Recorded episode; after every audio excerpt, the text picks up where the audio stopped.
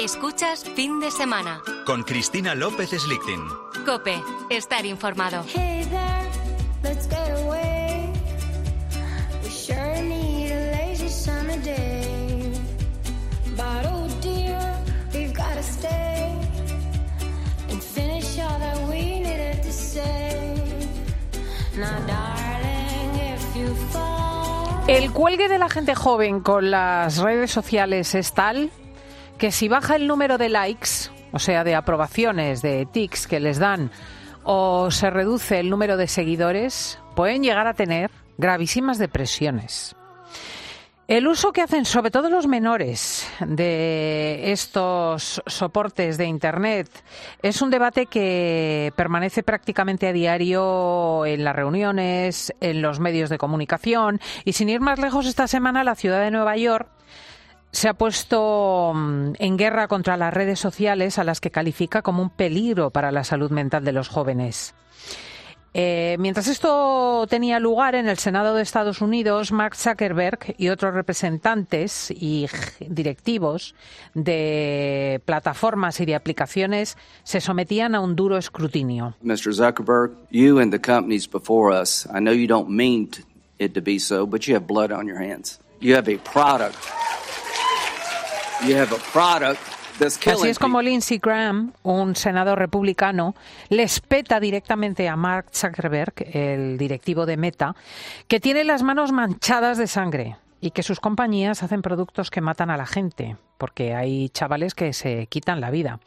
Esto ocurría delante de la mirada de las familias de las víctimas a las que mm, Zuckerberg se volvió y pidió perdón con una cara inenarrable el máximo responsable de Facebook e Instagram, se dirigió a ellas consciente de lo que ocurría.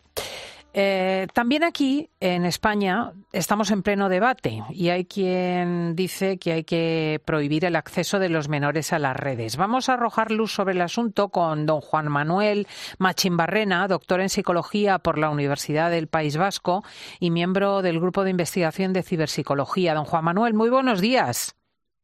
Hola, buenos días, Cristina. Encantado de estar aquí contigo. ¿Todo esto que, que, acabamos de describir es demasiado alarmista, es exagerado o verdaderamente afrontamos una crisis? Yo siento ser la voz discordante y creo que, que, bueno, creo que hay que contextualizar un poco un poco, bueno, pues algunas de las cosas que has comentado, ¿no? Yo creo que no estamos ante una crisis tan grave y sobre todo creo que, a veces eh, mezclamos cosas, ¿no? Porque, por ejemplo, esto que comentas del Senado, hay diferentes aspectos de las redes sociales que desde luego son, son polémicos y que tenemos que abordar, ¿no? Una, por una parte está cómo tratan nuestros datos y, y qué hacen con ellos, pero afirmar que se trata de una crisis de salud mental no creo que sea justo ni que esté avalado por la evidencia científica que tenemos en este momento. Con lo Mm. cual yo no, no, af- no afirmaría con, con rotundidad eh, que se trata pues eso, de, de- una, de una epidemia o de una pandemia, ¿no? Lo que sí que es cierto es que por la dinámica de la venta, este tipo de, de plataformas como TikTok o Instagram eh, tienden a ser adictivas. O sea, están diseñadas de tal modo que uno experimenta mm, eh, compensaciones afectivas y emocionales que tiende a volver una y otra vez. Eh, ¿Cómo se podría actuar desde estas aplicaciones para que no se convirtiesen en adictivas? Es, es correcto lo que dices. No, no sé si la palabra es adictiva, pero es verdad que desde luego son reconfortantes, ¿no? No hay que olvidar que son productos. Entonces, una cosa que tendríamos que trabajar es ser consumidores informados, ¿no? Y no dejar que el que el producto nos controla a nosotros. Como sabemos también, a lo que aludía antes con la con el manejo de los datos, ¿no? Al final, cuando no estás pagando por un producto es porque ellos están obteniendo un beneficio. La forma en que ellos obtienen un beneficio es de que tú pases cuanto más tiempo en esa aplicación para poder, por una parte, obtener tus datos y por otra parte también suministrarte anuncios. Con lo cual, evidentemente, el fin que ellos tienen es que tú pases el máximo tiempo usando la aplicación para eh, aumentar su beneficio económico.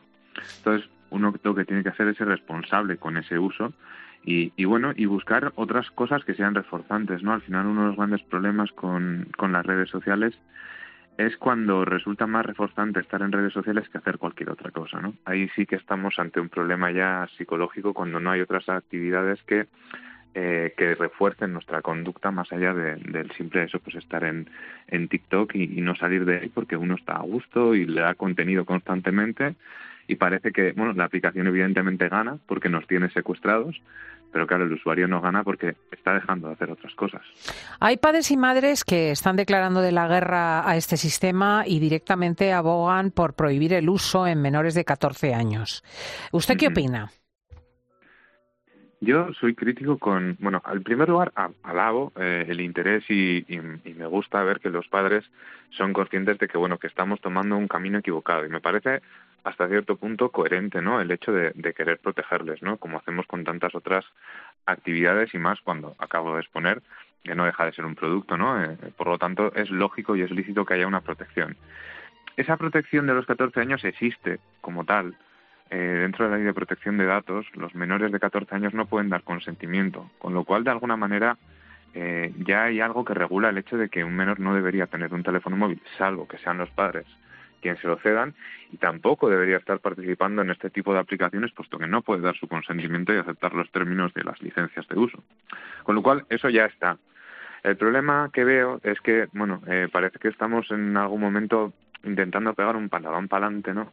Y, bueno, limitar y prohibir hasta los 14 años está bien, pero luego qué? Eh, cuando tengan 14 años y un día van a ser más capaces que cuando tenían 13 años y, y 12 meses. Yo creo que todo pasa por educar y por hacer un uso cada vez más eh, consciente y más acompañado, ¿no? Y también esto pasa porque todos nosotros como adultos hagamos un, un análisis de cómo usamos nosotros las redes sociales. Ah. Quiero decir, queremos prohibirlas, porque vemos que las usan mal, pero claro, nosotros las usamos mal delante de ellos también. Con lo cual, bueno, prohibirlas, las prohibimos. Nosotros, ¿cómo vamos a seguir usándolas? ¿Vamos a seguir como las usamos hasta ahora o vamos a hacer algo nosotros también con nuestro propio uso? Hmm. Eh, por último, ¿qué pautas aconsejaría usted a los padres eh, y a los hijos en este trato con las redes sociales? Yo creo que tiene que ser una aproximación gradual, ¿no? Yo creo que al final lo que no tiene sentido y es absolutamente incoherente es darle un móvil como un iPhone de último modelo a un niño o una niña sin que haya una, una, aproximación gradual, ¿no? Yo creo que deberíamos hacer una educación en redes o en, dispositivos eh, tecnológicos más parecida a la educación clásica, ¿no? Nadie cuando sale de fiesta por primera vez eh, le dejan volver cuando quiera, ¿no?